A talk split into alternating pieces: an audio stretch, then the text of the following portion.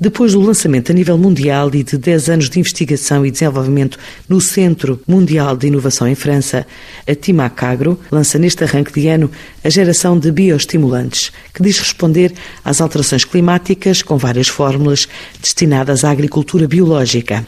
Cinco gamas, desde a remodelação celular à performance genética, nutrição estimulada ou otimização de genes de plantas. É o que explica Marco Moraes, diretor comercial da empresa. Aquilo que podemos, eh, se calhar, resumir é que vamos conseguir responder a algo que começa a ser muito exigido, que é menos inputs na agricultura, a aplicação de menos fertilizantes, eh, otimizando aquilo que são os processos fisiológicos da planta e maximizando esses processos poderemos reduzir a aplicação daquilo que habitualmente se faz.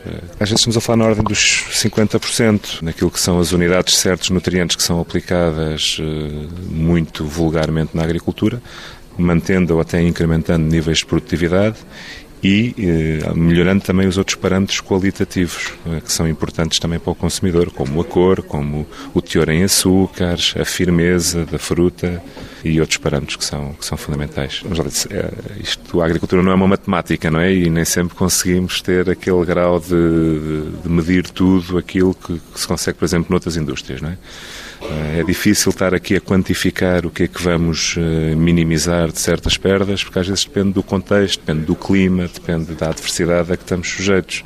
Agora, temos tido resultados entre acréscimos de produção, entre os 10% os 40%, mas isso também depende bastante da, da situação. Nós já testamos estas novas gamas, este novo conceito de bioestimulantes, já testamos na cultura da vinha, já testamos na cultura do tomate, na cultura do milho, quer milho grão, quer também milho para silagem. Também já testamos no olival e esta nova gama. São assim as principais culturas que testamos nos últimos dois anos.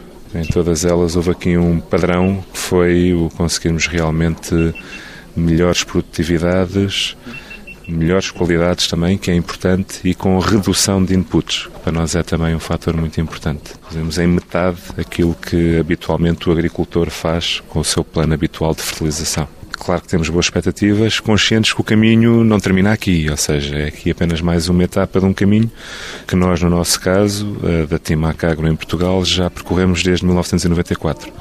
Porquê é que eu digo isto? Porque desde essa altura fomos sempre pioneiros naquilo que era o conceito de fertilização sustentável ou de fertilização racional. Portanto, procurámos sempre trazer esta ideologia na nossa maneira de, de trabalhar e na, no nosso conceito de produtos.